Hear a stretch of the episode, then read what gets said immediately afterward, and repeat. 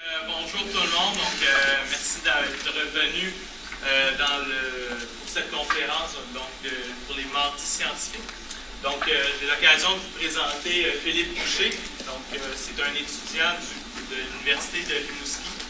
Donc il va venir nous parler des fourmis puis probablement certaines applications qu'il peuvent apporter dans plusieurs domaines de la biologie. Donc il y aura l'occasion en même temps de parler de de un petit peu réchauffement planétaire, tout simplement parce que c'est un sujet aussi d'actualité. Donc, il y aura l'occasion de nous expliquer un peu comment les fourmis peuvent nous aider à peut-être garder un environnement un petit peu plus sain. Donc, euh, merci. tout le monde de venir pour la conférence d'aujourd'hui. Euh, ben, J'ai déjà été présenté. Mon nom, c'est Philippe Boucher. Je suis présentement étudiant à l'Université du Québec à Rimouski. Euh, je sais que les fourmis et Rimouski, d'habitude, c'est pas nécessairement facilement associé parce que Rimouski, c'est le bord de la mer, ça fait qu'on parle surtout d'océanographie, mais quand même, il y a d'autres départements de l'université.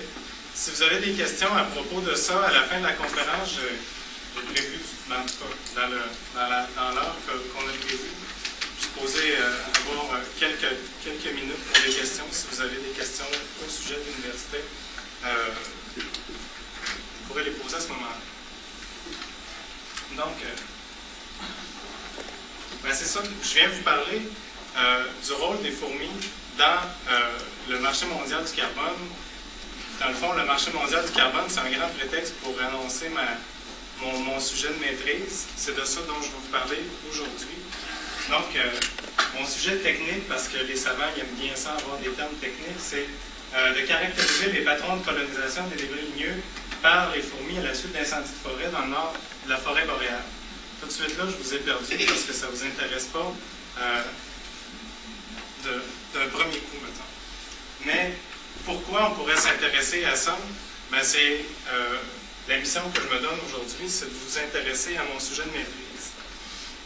Vous n'êtes euh, pas sans savoir qu'on vit présentement une période de changement climatique assez importante, puis la dernière été nous a gracié de quelques-uns de ces, de ces belles manifestations-là de changement climatique avec euh, les, beaux ouragans qu'on a eus dans le sud des États-Unis. Euh, c'est assez frappant. Donc, euh, les changements climatiques, c'est un phénomène qui est généralement accepté, même s'il y en a qui remettent en question l'intervention humaine dans le rôle des changements climatiques. Nous autres, on va faire un postulat aujourd'hui. Notre, dans le fond, on va dire que les humains, dans le fond, interviennent dans les changements climatiques. Mais vous allez voir qu'il n'y a pas juste les humains, il peut y avoir aussi d'autres processus naturels qui interviennent euh, dans les changements climatiques également. Puis, c'est ça, c'est des phénomènes qui sont euh, généralement très complexes. Donc, c'est pour ça que euh, c'est souvent remis en question l'intervention humaine. Puis, dans le fond, là, le graphique qui vous présente ici, c'est des modèles qui prédisent dans 100 ans il y a des modèles qui sont très pessimistes, qui prévoient des réchauffements climatiques euh, très, très élevés, alors que d'autres disent que ça va réchauffer, oui, un peu, mais pas tant que ça. C'est pas si, euh, pas si important que ça. Donc, on a présentement un besoin de savoir comment ça marche, les, changements climatiques, puis on a besoin de, savoir quels sont les, processus qui sont intimement liés à ces, ces changements-là. Donc, on a euh, des volontés politiques, mais on a aussi euh, un gros lobby euh, économique qui force, dans le fond, entre autres, les universitaires à se poser des questions sur les changements climatiques. Ces volontés, ben, vous n'êtes sûrement pas sans savoir qu'il y a eu le sommet de Rio, le protocole de Kyoto, puis l'année passée à Montréal, il y a eu la conférence de Montréal, où est-ce qu'on a, dans le fond, établi d'autres objectifs à atteindre pour euh, atteindre les, objectifs du protocole de Kyoto. C'est là que je plug le marché mondial du carbone. Euh, il y a également, je ne sais pas si vous avez été voir sur Internet, mais vous pouvez vendre du carbone et vous pouvez acheter des émissions de carbone sur Internet euh, via des marchés qui sont, entre autres, situés en Europe. Fait il y a vraiment un gros marché du carbone, puis on s'intéresse au carbone. Maintenant, on tape sur la tête des scientifiques universitaires, surtout pour qui, euh, pour, afin de mieux comprendre, dans le fond, le cycle du carbone. Qu'est-ce que c'est le cycle du carbone? C'est quoi les intervenants? C'est quoi, euh, comment on peut émettre du carbone? Comment on peut dans le fond, extraire du carbone de l'atmosphère pour essayer d'éviter le plus possible les changements climatiques qu'on connaît aujourd'hui. Le cycle du carbone, je ne vous en dresserai pas un grand portrait aujourd'hui parce que ce n'est pas la mission de, de pour mon intervention. Ce que je veux juste dire, dans le fond, c'est qu'il y a des grands compartiments de carbone. Il y a évidemment l'atmosphère qui, euh, qui contient euh, un bon pourcentage de carbone sur la Terre. La biosphère, dans le fond, nous autres, on est rempli de carbone. Puis, euh, les plantes autour de nous autres, il y a du carbone partout dans la biosphère. Il y a la lithosphère. Dans le fond, c'est le carbone qu'on connaît, entre autres, comme les combustibles fossiles. C'est, on, peut, on peut considérer ça comme le compartiment lithosphère. Puis l'hydrosphère, surtout l'océan qui contient la plus grande partie dans, les fonds océaniques, qui contient le, plus grand pourcentage, la plus grande proportion du carbone disponible sur la Terre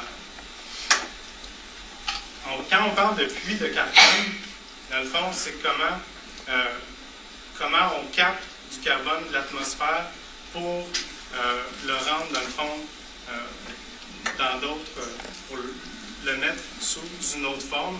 Donc, les puits de carbone, c'est essentiellement la photosynthèse qui va s'occuper de sortir le carbone de l'atmosphère, donc il va consommer le CO2 pour en faire des sucres, pour en faire des graisses, pour en faire des, euh, dans le fond, n'importe quel composé euh, organique euh, que les plantes peuvent faire. Dans le fond, ça vient simplement la photosynthèse. les grands puits de carbone qu'on peut connaître, évidemment, les forêts, les eaux de surface des océans, puis tous les milieux humides, comme la photo que j'ai choisie, dans le fond, ça a l'air assez, assez vert. Donc, ça, a l'air d'être un bon puits de carbone. Les sources de carbone, nous autres, par exemple, c'est un peu plus compliqué parce qu'il y en a euh, vraiment toute une panoplie de, sources de carbone. Il y a la respiration animale. Dans le fond, nous autres, quand on respire, on émet du carbone, on émet du CO2. Il y a la décomposition de la matière organique, donc la, respiration microbienne, tous les microbes qui, se, qui décomposent les, cadavres ou les. Euh, dans le fond, tout le vivant, c'est décomposé par euh, des microbes par euh, une flore bactérienne et fongique. Donc, ça décompose la matière organique en émettant toutes sortes de composés carbonés, dont le carbone et le méthane, qui sont deux, les deux gaz à effet de serre principaux. Les combustibles fossiles, évidemment, quand on, produit de l'électricité au charbon, quand on brûle du gaz dans nos automobiles ou quand on brûle du gaz peu importe les façons, dans le fond, on émet des gaz à effet de serre. Euh, il y a l'élevage, on en parle, je ne sais pas, peut-être vous en parlez, mais on en parle un peu moins souvent. Euh, en tout cas, moi, j'en avais moins entendu parler. Euh, les ruminants, dans le fond, c'est une grande source de méthane, de CH4. C'est un gaz à effet de serre qui est dix fois plus puissant que le CO2. Puis les productions agricoles, comme les rizières, vont produire également une grande quantité de méthane. Donc, les puits, il y, en a vraiment, puis j'aurais pu marquer Echedera parce qu'il y en a un, paquet d'autres. Donc, les puits de carbone sont, euh, les sources de carbone sont, sont multiples. Notre rôle euh, en tant que, que bibite qui vit sur la planète, puis on est en train de la transformer pas mal euh, selon nos besoins, ben, notre rôle dans le cycle du carbone est quand même bien connu. Hein, on n'a qu'à penser à, du fait qu'on tire de la lithosphère des combustibles fossiles pour, pour les brûler. On modifie certains équilibres en transformant les écosystèmes forestiers. Dans le fond, on brûle la forêt en Amazonie pour faire des terres agricoles euh, pour, euh, pour nourrir la planète. Mais dans le fond, il faut se nourrir aussi. Il y a tout un débat à faire là-dessus. Ça ici, c'est une terre agricole québécoise. C'est assez clair qu'on a changé le, le milieu dans le sud du Québec euh, plus particulièrement. Puis, euh, on cultive aussi de façon intensive partout dans le monde des ruminants qui vont euh, émettre une quantité incroyable de CH4. C'est souvent considéré comme un des, un des principaux, une des principales sources de gaz à effet de serre, l'élevage de ruminants. Donc, on connaît bien les processus qui nous impliquent, nous autres, mais les processus naturels, c'est là qu'il y a le plus de questions, c'est là qu'il y a le plus d'interrogations. On ne connaît pas nécessairement toutes les, les euh, dans le fond, toutes les intrants, toutes les, et, toutes les... On ne connaît pas, connaît pas grand-chose. Ce que je voulais dire, c'était ça. Donc, euh, les processus naturels qui sont liés au cycle du carbone sont plutôt méconnus. Dans le fond, il y a juste des questions. On peut se demander, j'ai pris une population, euh, j'ai posé trois questions, j'ai pris une population qui frappe. Dans le fond, j'aurais pu prendre une population humaine de n'importe où, j'aurais pu prendre une population animale, mais dans le fond, combien de carbone se libère lorsque la population chinoise respire? On n'en a aucune idée. Euh, combien de carbone se libère lorsqu'il y a un feu de forêt? On n'en a aucune idée. Puis combien de carbone est libéré, par exemple, dans une souche en décomposition? On n'a présentement aucune idée de ça. Donc, c'est toutes des questions que la science peut se poser. Puis, dans le fond, c'est à ça qu'on essaie de répondre euh, par mon projet, puis par des, centaines d'autres projets aussi, par des universitaires un peu partout dans le monde. Donc, dans le fond, moi, les feux de forêt, puis euh, la décomposition du bois mort, c'est ça qui, euh, qui est mon sujet de maîtrise. Donc, la, forêt que j'ai décidé d'étudier, dans le fond, c'est la forêt boréale qui est la principale forêt qu'on a au Québec. Donc, c'est un réservoir, euh, c'est le réservoir de carbone auquel je m'intéresse. Ça contient, parce que la forêt boréale, il y en a partout au Canada, mais il y en a aussi en, en Asie puis en Europe, ça contient l'équivalent de tout le carbone, de 30% de tout le carbone terrestre. Donc, c'est un, réservoir de carbone assez important euh, sur la planète. C'est la deuxième forêt la plus importante euh, sur la planète après la forêt tropicale. Donc, c'est un, réservoir assez intéressant. Puis ça occupe une grande proportion aussi de la surface terrestre, jusqu'à 17 mais là, il y a des chiffres qui. Euh, le chiffre 17 c'est quand même quelque chose qui est, qui est variable, selon les études. Puis, un des, un des aspects qui est intéressant avec, les, avec la forêt boréale, c'est que le, le processus de régénération de la forêt, puis le principal euh, régime de perturbation dans la forêt boréale, c'est les feux de forêt. Vous êtes sûrement au, courant, d'habitude, chaque été, ça passe aux nouvelles euh, qu'il y a des feux de forêt dans le nord de la forêt boréale, euh, soit ici, soit dans l'ouest canadien, ou même dans les montagnes aux États-Unis. Donc, les feux de forêt, c'est des processus naturels. Quand il y a un feu de forêt naturel, dans le fond, ce qu'on parle, c'est que c'est un feu de forêt qui est allumé par un éclair. Euh, les feux de forêt euh, anthropiques laissés par un mégot de cigarette ou par un, fond de bouteille qui est laissé sur, euh, sur le terrain, dans le fond, ça ne sera pas comptabilisé comme un feu de forêt naturel. Ça brûle environ de 12 à 15 millions d'hectares de forêt annuellement partout sur la planète. C'est quand même un bon, une bonne perturbation dans le système. Si vous avez des questions aussi, euh, n'hésitez pas à lever les mains. Euh, si, vous, avez des chiffres pour me contredire aussi, euh, envoyez fort. Je suis bien ouvert à tout ça. dans le fond, les feux de forêt, ce qu'on prévoit avec les changements climatiques, c'est qu'il va y avoir de plus en plus de feux de forêt dans la forêt boréale. Parce que les régions boréales, c'est souvent des régions qui sont très secs. Donc, plus on assèche ce milieu-là, plus euh, lorsqu'il y a un éclair qui tombe sur le, sur le sol ou qui atteint un arbre, dans le fond, ça va euh, tout de suite déclencher un incendie de forêt. puis, euh, si vous allez voir sur Google Earth aussi, vous allez voir dans le nord du Québec, on voit des patchs qui sont en orange, mais c'est des feux de forêt.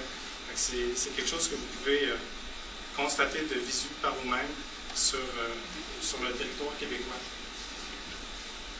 Puis, on pense qu'on évalue, on sous-évalue en fait l'importance de la forêt boréale dans le stockage du carbone. Ce qu'on entend par stockage du carbone, c'est que quand la, photosynthèse fait son œuvre, l'arbre grossit, quand le feu passe, dans le fond, l'arbre finit par se retrouver au sol, puis s'il n'est pas tout décomposé, ben, à un moment donné, il est incorporé dans le sol.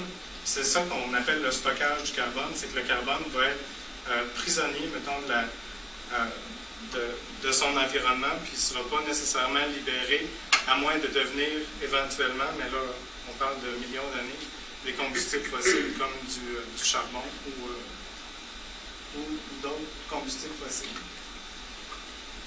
Donc, le feu dans le cycle du carbone, euh, dans le fond, l'effet du feu dans le cycle du carbone peut être direct ou indirect. Il est direct, il est direct quand on parle d'émissions de, gaz à effet de serre ou de CO2 au moment où le feu passe. Puis, selon les estimations qu'on a aujourd'hui, c'est qu'il y a de 10 à 200 tonnes de euh, carbone, de CO2 par hectare. Un hectare, c'est 100 mètres par 100 mètres. Donc, euh, il y a 10 à 200 tonnes euh, de, CO2 qui est émis par hectare selon l'intensité du feu. Ça, c'est des, données approximatives. Il n'y a pas nécessairement beaucoup d'études qui ont été faites pour, euh, corroborer ces chiffres-là. Il peut y avoir aussi, euh, il va y avoir aussi un effet indirect. Dans le fond, le bois qui reste sur pied après un feu, parce qu'un feu, ça c'est pas comme la combustion lente, ça ne brûle pas tout le bois. Dans le fond, le feu passe, puis il laisse un paquet de bois mort après le feu. Puis le bois non brûlé qui va rester sur le terrain, il va se décomposer, euh, puis il va devenir une source de carbone très lente au fur et à mesure de la décomposition. Puis euh, il va devenir une source de carbone pendant plusieurs années. Puis, dans le fond, il devient une source de carbone jusqu'à temps. La forêt boréale brûler va devenir une source de carbone jusqu'à temps qu'il y ait des arbres assez gros puis euh, assez matures pour émettre suffisamment de carbone pour devenir, pour, euh, excusez-moi, je reprends tout ça. Dans le fond, il va devenir, il va rester une source de carbone, donc il va émettre du carbone jusqu'à temps que la forêt soit assez grosse et assez mature pour capter suffisamment de carbone pour devenir un puits de carbone. C'est ce que je voulais dire. C'est clair? Oui? Comment il émet du carbone quand il brûle? Ben, là, il va y avoir toute une. C'est la prochaine diapo. Exactement.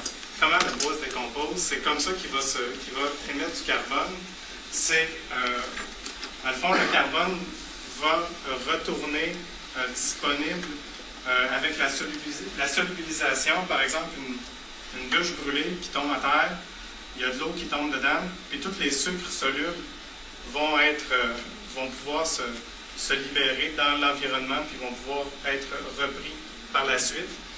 Il va y avoir la fragmentation où chaque petite bûche va être par, entre autres, mettons l'image qu'on peut avoir de la fragmentation, c'est un ours qui arrive sur une bûche puis qui shake pour avoir euh, la, la nourriture, bien, ça va émietter toute la bûche. Ça, c'est une source de fragmentation ça, ça va aider, entre autres, le processus qui est le plus important, qui est la transformation biologique. C'est là que le, que le, carbone va être émis dans l'atmosphère euh, de, façon la, de la façon la plus importante. La fragmentation, dans le fond, ça aide la transformation biologique. Transformation biologique, c'est que les champignons puis les, les bactéries vont euh, se mettre à coloniser ce bois-là, puis, euh, dans le fond, en métabolisant tous les composés du bois, ils vont émettre du CO2. Dans le fond, une bactérie, ça respire comme toi et moi, c'est juste que ça n'a pas de poumon. Êtes-vous correct?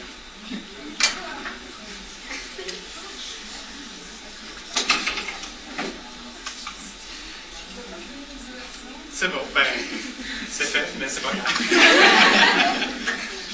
Euh, donc, c'est ça, la transformation biologique, c'est la principale euh, source d'émissions de carbone après euh, qu'un feu est passé. Dans le fond, c'est ça qui va transformer le plus la, matière ligneuse, c'est-à-dire le bois mort.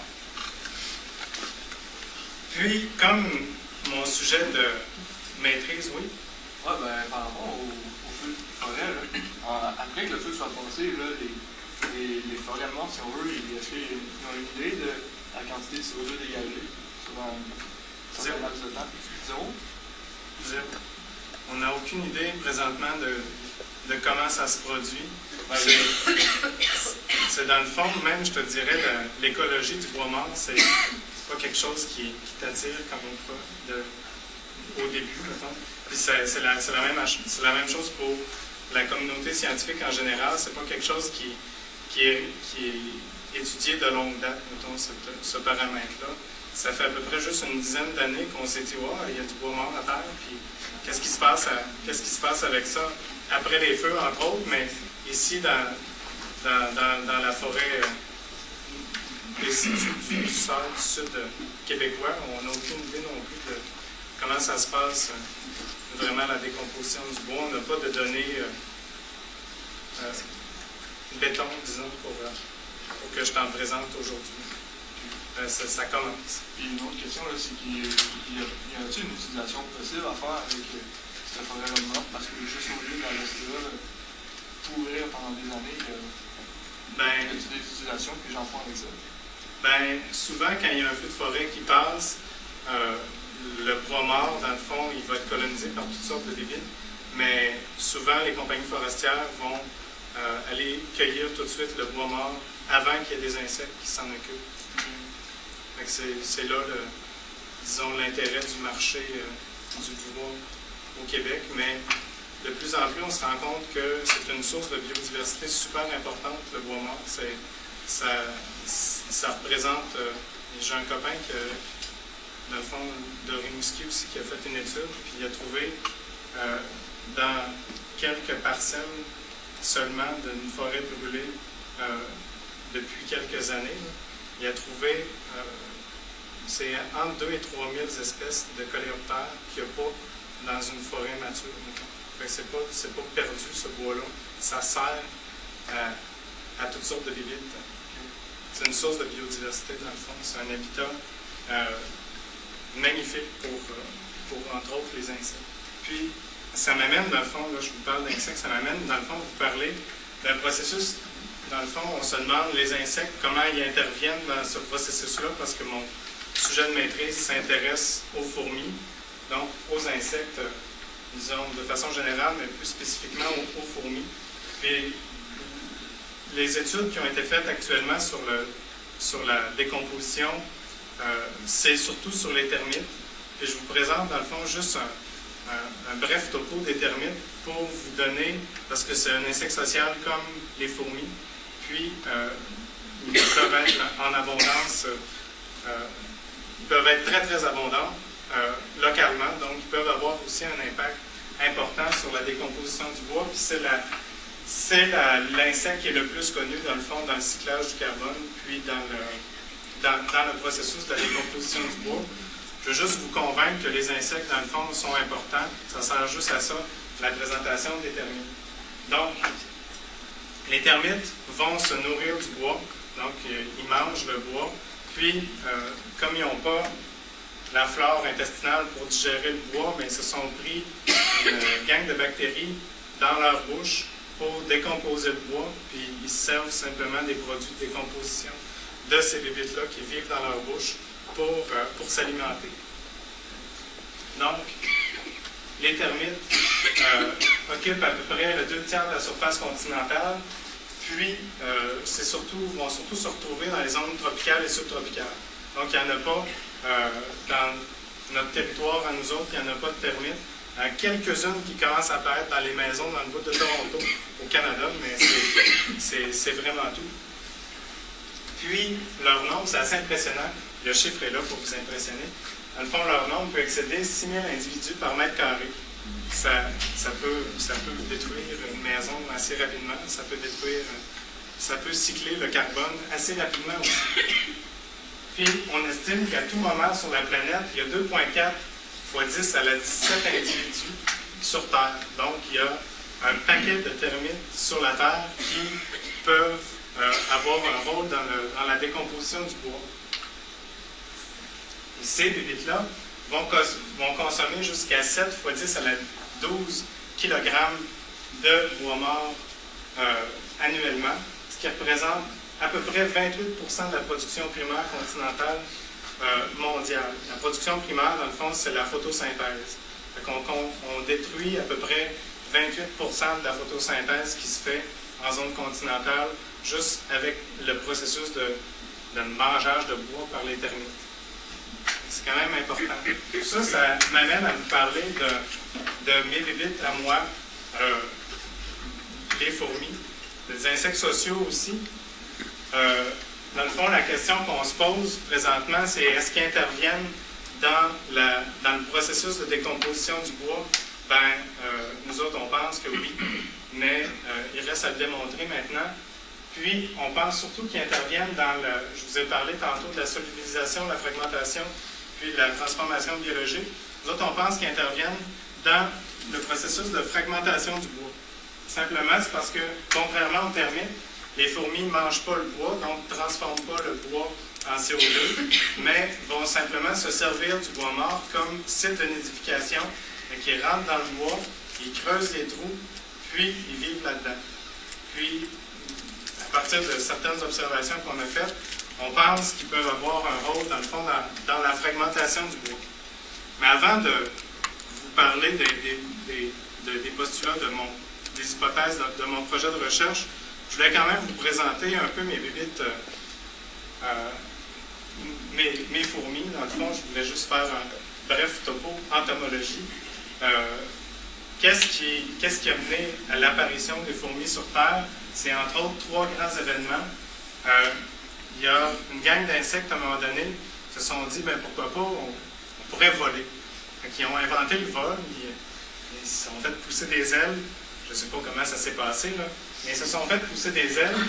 Puis, dans cette petite gang-là, parce un moment donné, il y avait pas mal de monde qui avait des ailes, une petite gang se sont dit ben, c'est plate des ailes, de les avoir tout le temps de chaque côté du corps, on va, essayer de les replier sur notre dos ça va nous permettre de pouvoir exploiter certaines, certains aspects euh, de l'environnement qui vont être euh, plus difficiles à, aller voir dans le fond si on a les ailes tout le temps dans les jambes, puis qui nous empêchent de, se promener.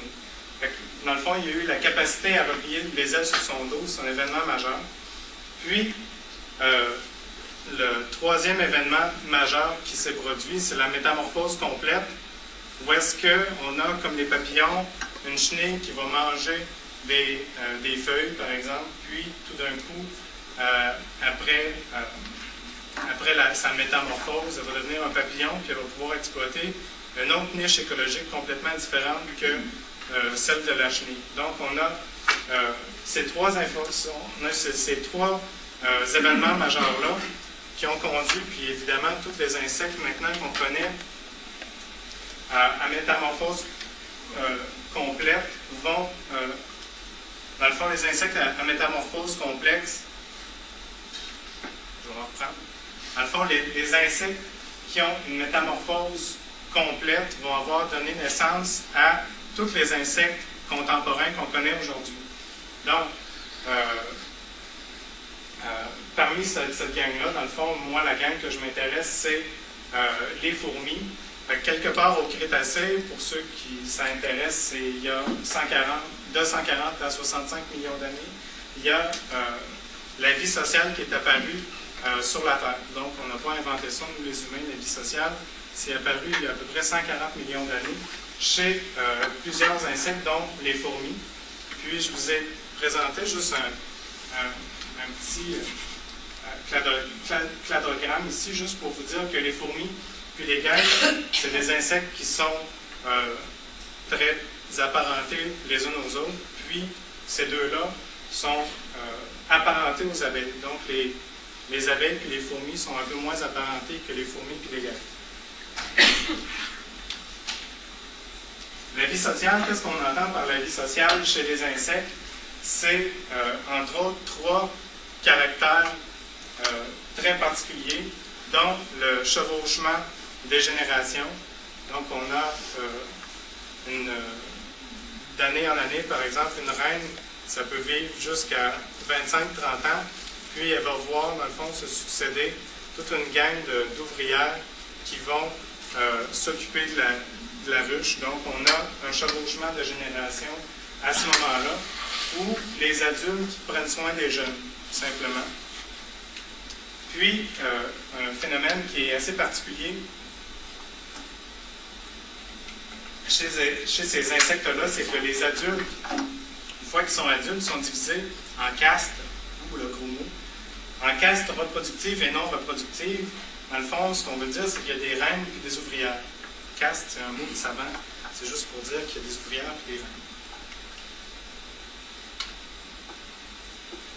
Les fourmis, maintenant, sur la, un coup qu'on sait d'où ils viennent, dans le fond, les fourmis euh, sont très importantes partout sur la planète, sauf en Antarctique, où il n'y en a pas. Donc, ils sont présents sur tous les continents. Puis, euh, juste un, petit exemple encore là pour, euh, pour capter l'imaginaire, c'est avec les termites. Elles représenteraient à peu près le tiers de la biomasse animale, mammifères compris, là, ajouter les oiseaux, tout ça, le tiers de la biomasse animale en Amazonie à raison de 8 fourmis pour une termite. Donc, on a quand même là une, une gang d'insectes qui peuvent euh, avoir une importance assez impressionnante sur le milieu.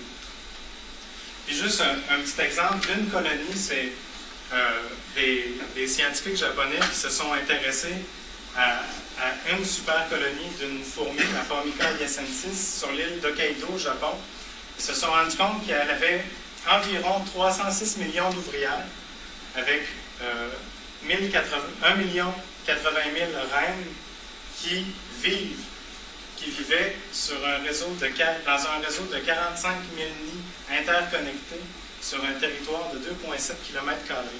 Ça frappe un peu l'imaginaire de savoir que sous nos pieds, il peut y avoir toute une vie euh, sociale qui existe, euh, mise à part la nôtre, puis qui peut occuper un territoire aussi impressionnant pour des petits bébites qu'on peut écraser euh, avec le bout de nos doigts. Puis leur impact sur l'environnement va être proportionnel, évidemment, à leur importance euh, sur, la planète. Dans le fond, euh, c'est juste des petits, euh, des, petits apartés pour, vous indiquer quelle importance ils peuvent, y avoir, ils peuvent avoir sur, sur leur environnement. Ils vont être les principales prédatrices des insectes et des petits mammifères, les souris, etc., dans la plupart des habitats terrestres. Ils vont être le principal agent de propagation aussi de plusieurs graines des plantes, des plantes à fleurs qu'on connaît. Donc, c'est eux qui vont s'occuper de la dissémination des graines. Puis, elles vont, ils vont, elles vont surpasser le ver de terre comme euh, principal agent d'aération de, des sols. Dans le fond, elles vont brasser les sols euh, de façon plus importante que les vers de terre euh, dans certains écosystèmes. Puis même, dans le fond, vous avez certainement entendu parler de fourmis qui vivent en ville. Les fourmis se sont adaptées, dans le fond, à toutes sortes d'environnements, euh, même les environnements euh, urbains. Il y a même une petite anecdote, euh, à l'université Harvard, il y avait dans la bibliothèque une gang de fourmis qui s'était mis à transporter des substances radioactives le laboratoire. juste que dans une bibliothèque de l'université Harvard, puis, ils ont été obligés d'éradiquer, dans le fond, les fourmis avec euh, des méthodes chimiques euh, pas tout le temps super, mais en tout cas, c'est mieux quand même que traîner des substances radioactives. Dans le fond, les fourmis sont partout et vont continuer d'être partout, euh, même après notre passage sur la planète. Même plusieurs sont invasives. La fourmi Solenopsis, dans le fond, s'appelle fire ants en anglais. Euh, elle va causer pour plus d'un milliard de dollars, par année aux agriculteurs américains. Donc, c'est une fourmi qui va être euh, super invasive. Puis, il y a d'ailleurs beaucoup d'études sur cette fourmi-là qui, qui, sont générées justement du fait qu'elle parasite la vie euh, aux agriculteurs américains. Je pense qu'on n'en prend pas tant que ça pour parasiter la vie aux agriculteurs américains. Non, ça, c'est un autre débat. c'est assez Dans le fond, une fourmi, dans la colonie de fourmis, qu'est-ce que c'est? C'est un territoire euh, pratiquement uniquement femelle. Donc, les mâles sont là euh, pour pas grand-chose, vont être simplement des vecteurs de sperme euh, pour, pour les fourmis, pour la propagation de, nouvelles fourmis. Donc, on a une reine. Dans le fond, ici, ils l'ont fait, sur l'image, ils l'ont fait ailer, mais lorsqu'elle pond des œufs, elle va manger ses ailes avant ça lui permet d'avoir un petit boost pour commencer sa colonie. Elle va pondre des œufs euh, qui vont devenir soit des ouvrières, soit euh, euh, des, des, des, reines.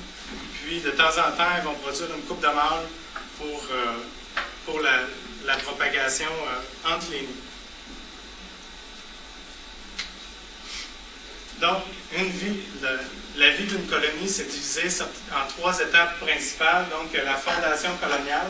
L'image qu'on voit là, c'est une image avant la fécondation. C'est une reine fourmi qui euh, est sur le bout d'une branche. Puis, ce qu'elle fait, c'est qu'elle les, les, fourmis euh, masculines pour, euh, pour l'accouplement. Donc, c'est simplement l'essaimage où elle va attirer les mâles pour l'accouplement. Donc, la fondation, une fois qu'elle est inséminée, la femelle, elle va se trouver un petit coin, va manger ses ailes, va pondre certains œufs qu'elle va consommer tout de suite après. C'est simplement pour euh, se donner un petit boost pour partir. Et aussitôt qu'il va y avoir une certaine proportion d'ouvrières, ben, elle, va arrêter de manger ses œufs, euh, puis elle va simplement se, attendre que euh, les ouvrières aient cherché la pitance pour la colonie à l'extérieur de la colonie, puis va simplement ramener tout ça à la femelle, à la reine qui va pondre les œufs. Elle va devenir strictement pondeuse pendant cette période-là, où on va rentrer dans la période de croissance coloniale, simplement, où on a une, une différenciation. Par exemple, il va y avoir, vous avez certainement lu Les fourmis euh, de Bernard Werber, où il y a. Euh, euh, toi, tu l'as lu. Donc, il va y avoir une différenciation entre les ouvrières qui vont s'occuper du, euh, du couvent, il va y avoir certaines ouvrières qui vont aller chasser dans l'environnement, puis il va y avoir d'autres ouvrières qui vont s'occuper principalement de la défense de la colonie. Donc, ils n'ont pas nécessairement de mandat d'aller chercher de la nourriture à l'extérieur. Donc là, à ce moment-là, on va être dans la période de croissance de la colonie, jusqu'à un certain moment donné où euh, ça va tellement bien qu'on peut penser à euh, propager la colonie, donc simplement d'envoyer euh, d'autres reines dans l'environnement pour s'accoupler avec des mâles qui viennent généralement de colonies différentes pour repartir le processus. À ce moment-là, on est dans la phase de reproduction. Est-ce que c'est seulement les qui peuvent pondre? Euh, non, les ouvrières aussi peuvent pondre, mais euh, vont produire à ce moment-là uniquement des mâles. Parce que les femelles, dans le fond, quand elles sont fécondées, c'est un, mécanisme génétique, dans le fond, où est-ce que euh, un œuf fécondé donne une ouvrière ou une reine, puis un œuf qui est non fécondé va quand même venir à bout, mais va donner un mâle. Donc, c'est un individu qui, possède juste un set de chromosomes. Qu'est-ce qui différencie la reine des ouvrières? Euh, dans le fond, la reine va être plus grosse, va avoir des, des ovaires développés, où est-ce qu'elle va pouvoir, euh, euh, pouvoir pondre, puis elle a la capacité aussi d'émettre tout, euh, tout un cocktail de phéromones dans son environnement pour, parce que dans le fond, il y a plusieurs conflits qui peuvent naître d'une société femelle. puis ça va être tempéré par un cocktail de, de phéromones qui va être produit par la reine ou les reines. Donc c'est ça ne voulais pas blesser personne, mais c'est quelque chose qui s'observe. Donc, euh, ben, je viens de parler du nombre de reines. Le nombre de reines dans une colonie va être, euh, euh, peut être variable. Dans le fond, il n'y a pas seulement des fourmis qui possèdent une reine par colonie. Il existe, j'ai checké dimanche avant de partir de chez nous, on est maintenant rendu à 10 113 espèces de fourmis. Donc, il y a beaucoup de fourmis, euh, beaucoup d'espèces qui ont évolué de façon différente à travers les âges. Donc, il y a certaines fourmis qui vont avoir plusieurs reines au sein même d'un nid. Donc, euh, à ce moment-là, le nombre de reines va avoir l'importance parce que ça va jouer sur le lien de parenté entre les individus d'une colonie. Par exemple, si une, euh, si une reine pond des œufs puis une autre reine pond des œufs, ben, euh, les ouvrières de chacune de ces reines-là ne s'occuperont pas nécessairement de leurs œufs mutuels. Donc, une reine, une ouvrière d'une reine ne s'occupera pas nécessairement du couvain des ouvrières de l'autre reine. de là, il y a émergence d'un conflit. Puis, évidemment, ben, s'il y a plusieurs reines dans une colonie, la colonie peut croître de façon exponentielle rapidement. Donc, ça peut, euh, ça peut être un avantage pour, pour euh, démarrer une colonie. Puis, euh, ça va influencer aussi le nombre et la distribution des nids. Donc, ça va, une colonie peut avoir plusieurs nids.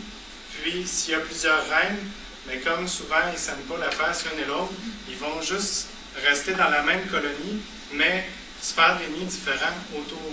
je vous parle de ça parce que ça va avoir de l'importance un peu plus tard ben, bientôt dans la conférence.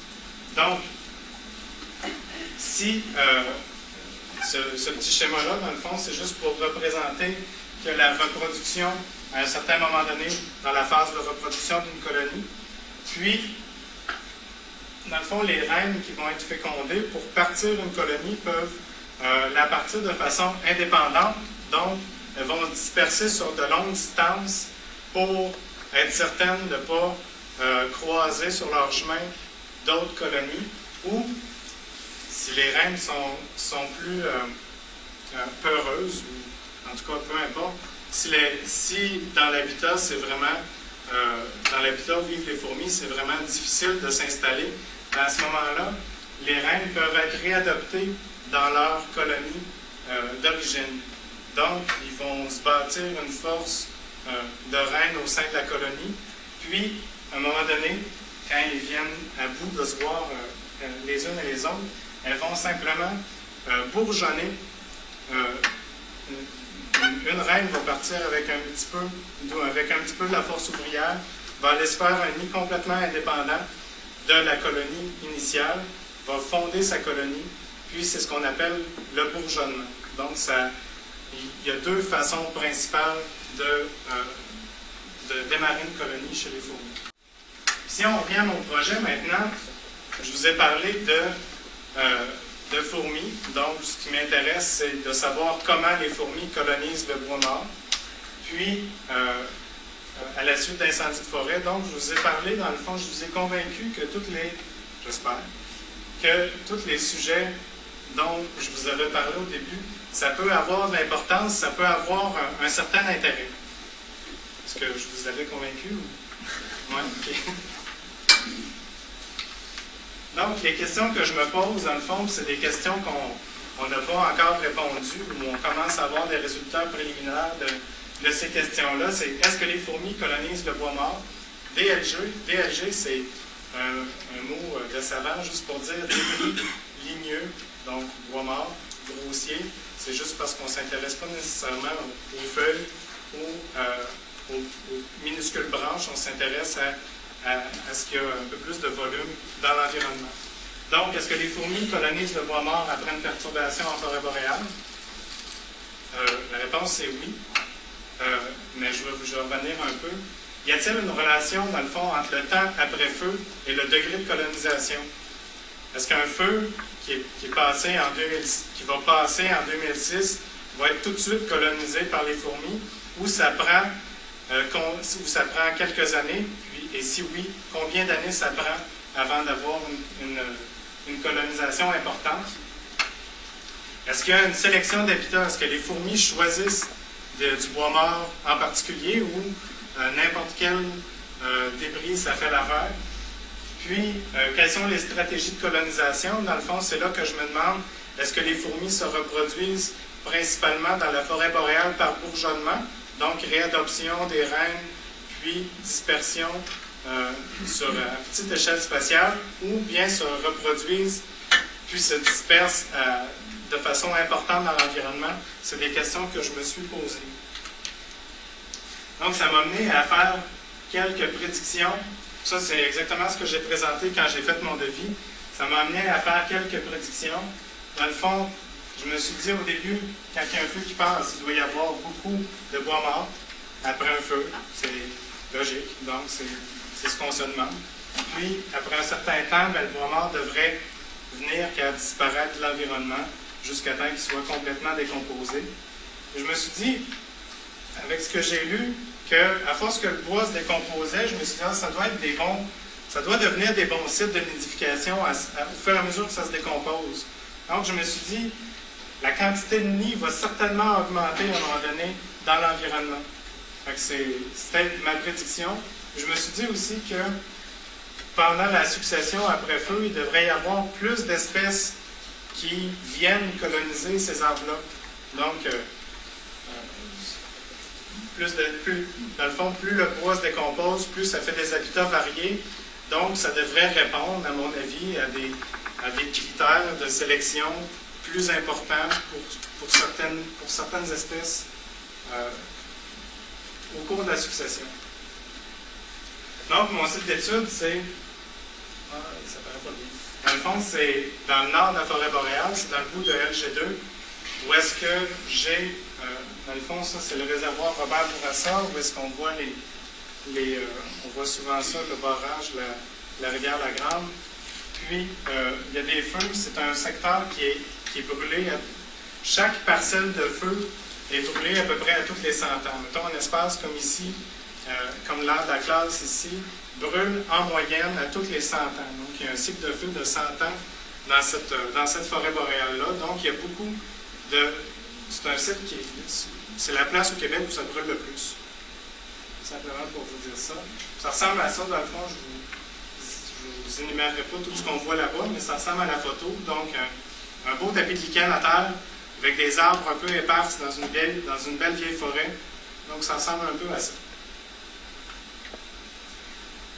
Évidemment, ben, dans un feu, euh, ça prend un plan d'échantillonnage. Simplement, c'est que tu as une belle parcelle de feu. Puis là-dedans, tu n'échantillonneras pas tout le feu parce qu'il y a des feux qui ont des millions d'hectares. Donc, euh, des millions de 100 mètres par 100 mètres. Il faut, faut simplement euh, sélectionner au hasard là-dedans quelques placettes. Donc, j'en ai 4 par feu. J'ai 12 feux de 2002 à 1942. Simplement, juste pour votre information. Puis, euh, dans le fond, la cueillette des données, ben, c'est pas compliqué. Une fois qu'on est dans la parcelle euh, de feu, ben, on regarde tout le bois mort qui est là, puis on le scrute euh, à la loupe pour savoir s'il y a des colonies de fourmis. On prend un paquet de données en même temps sur le terrain. Puis évidemment, on s'amuse un peu, tant qu'à faire. Puis l'instrument pour récolter des fourmis, c'est mon copain Benoît qui le tient. C'est juste pour, pour siphonner. Dans le fond, ça se tient euh, avec la bouche, puis on, on ramasse euh, les fourmis comme ça. Ça vient dans un pot. Et puis évidemment, il c'est bouché à l'autre extrémité qu'on a dans la bouche. Oui. On parle de fourmis charpentières, essentiellement. Euh, non. Non. Mais étonnamment, moi je m'attendais à la fourmi charpentière, mais euh, c'est pas la c'est pas la fourmi qu'on a ramassée le plus. J'y viens dans, en deux secondes. Puis, évidemment, ben, dans le feu, on s'intéresse à la variété d'habitats qu'il peut y avoir. Puis simplement, c'est qu'on regarde dans chaque feu le processus de décomposition. Ça ressemble à ça. Ça, c'est un mélèze. Euh, ben, c'est pas le même mélèze, c'est plusieurs mélèzes qui ont été photographiés. Ça fait que ça, c'est un stade qui est peu décomposé. Et on s'en va simplement vers un stade où euh, il est pratiquement devenu euh, de l'humus, donc de la terre pratiquement euh, bonne pour, euh, bonne pour. Tantôt, il y avait plusieurs espèces d'arbres, il y avait une pinotnoise, du panier. Ouais. Est-ce que la décomposition a le même, le même rythme d'une espèce végétale à l'autre? Euh, non, les pinottes noires euh, grandissent de façon générale plus, lent, plus lentement. Donc, ça va faire un bois qui est très, très dense. Donc, ça va se décomposer à, à peu près à la vitesse d'un chêne, parce que le bois est, est très, très dense. Puis, j'avais une section génétique, dans le fond, pour répondre à la question comment les fourmis se dispersent euh, dans, le, dans le territoire. Puis, pour ça, j'ai fait, j'ai sélectionné des îlots de forêt qui n'était pas brûlé, qui est juste à côté d'une section brûlée. J'ai un, j'ai fait un transect de 50 mètres qui part dans ma euh, forêt qui n'est pas brûlée. J'ai fait un 50 mètres par 5 mètres dans la forêt brûlée.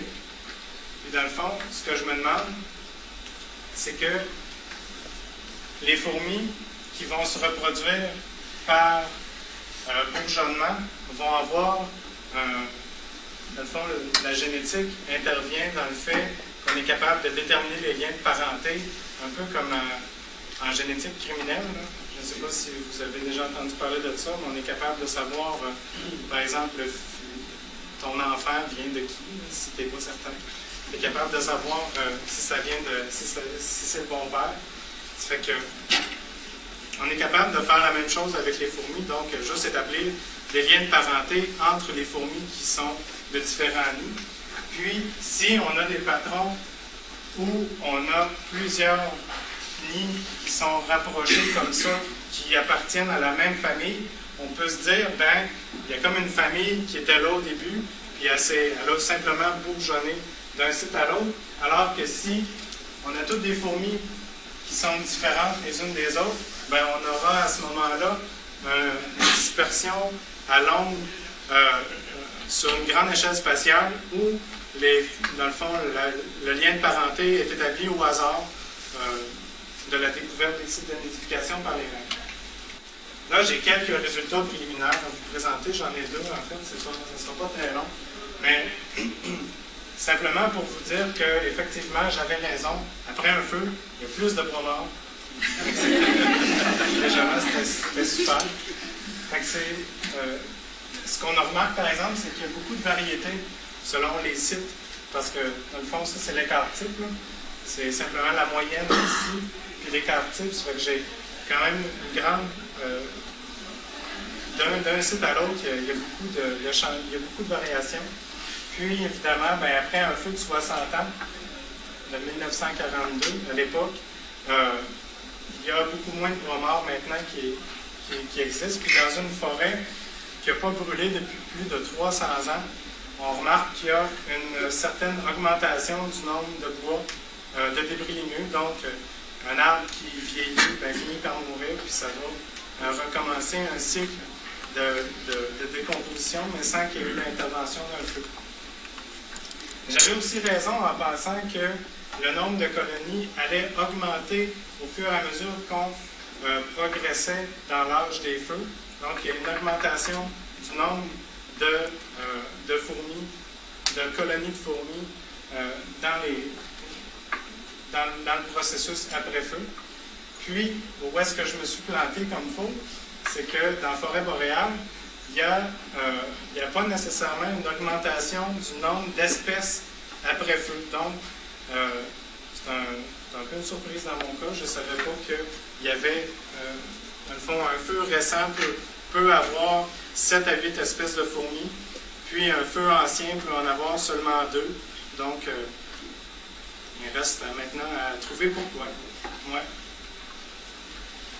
Ce beau schéma-là, simplement, ce que ça dit, c'est que les, c'est là que je vais répondre à ta question.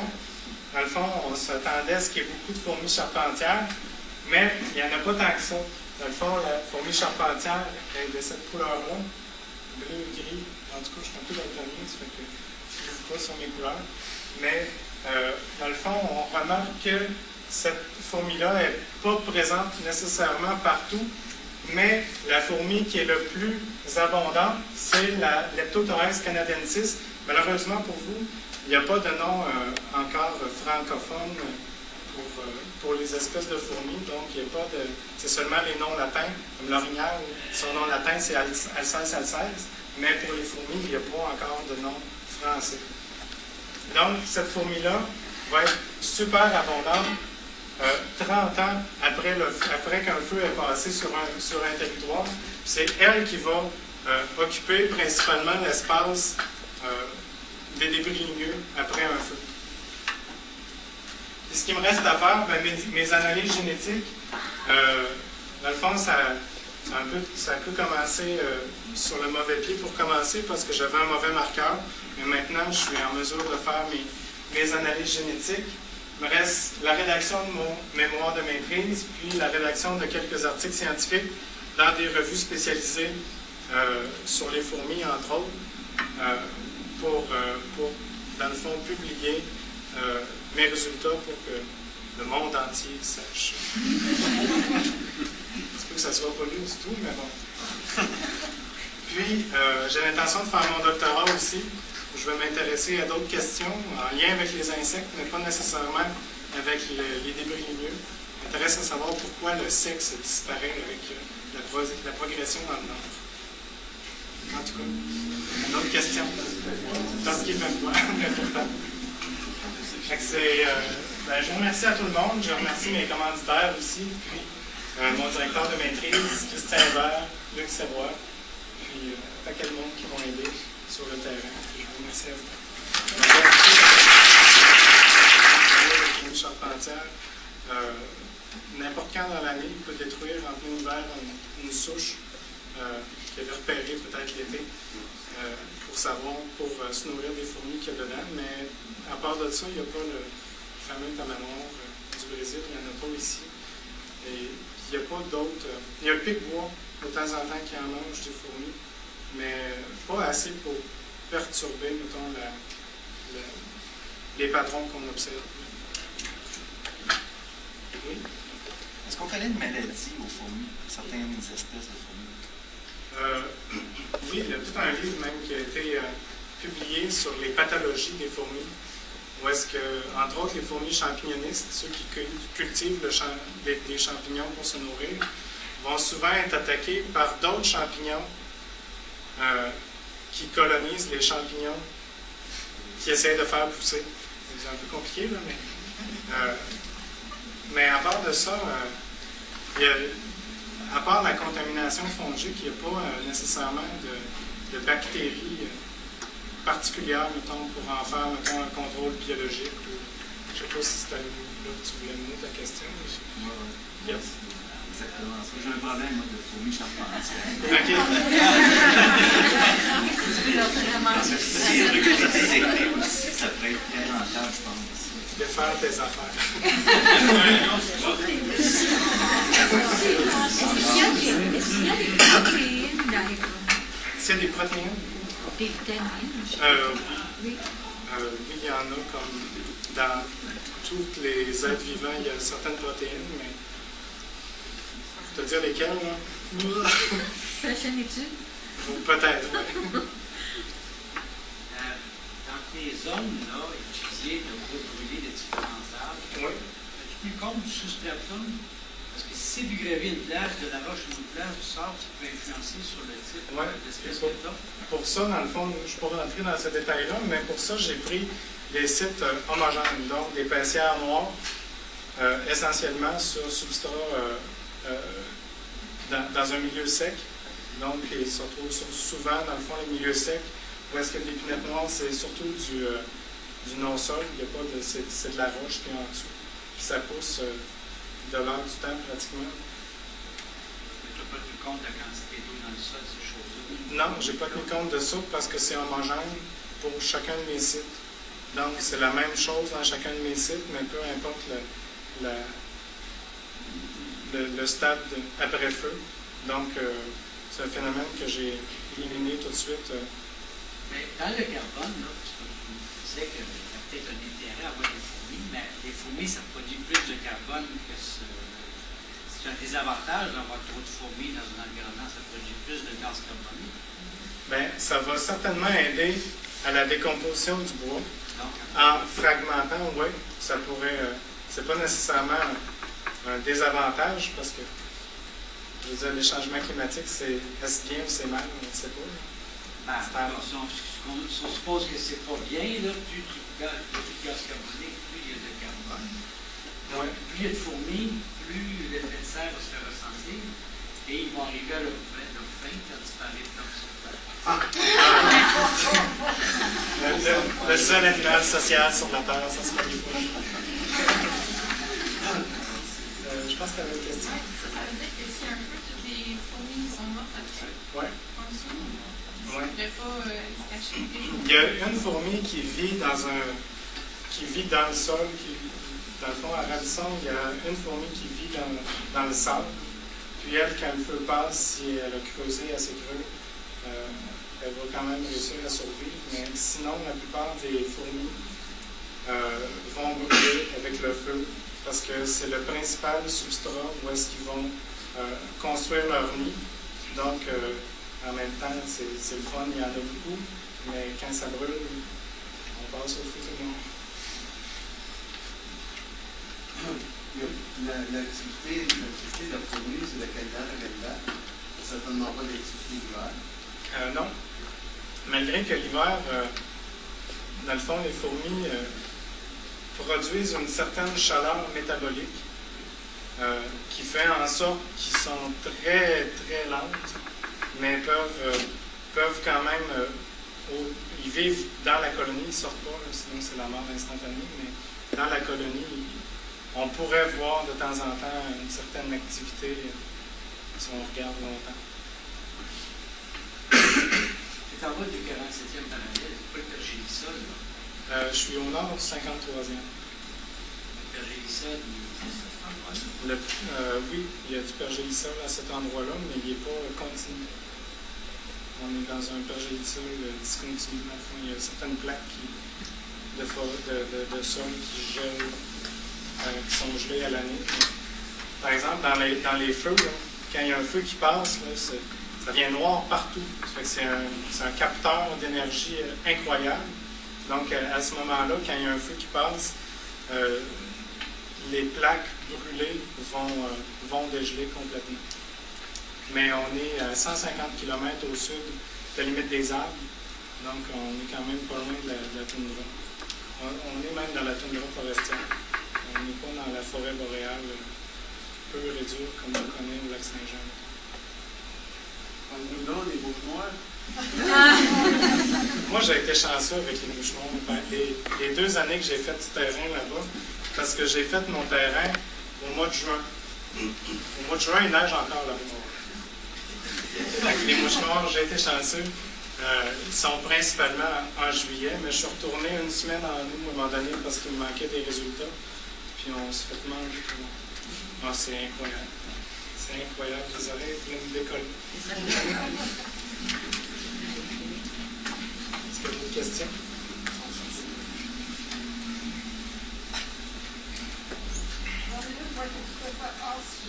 Oui. Jean Leloup. Ah oui, non principe commandité par Jean-Léon par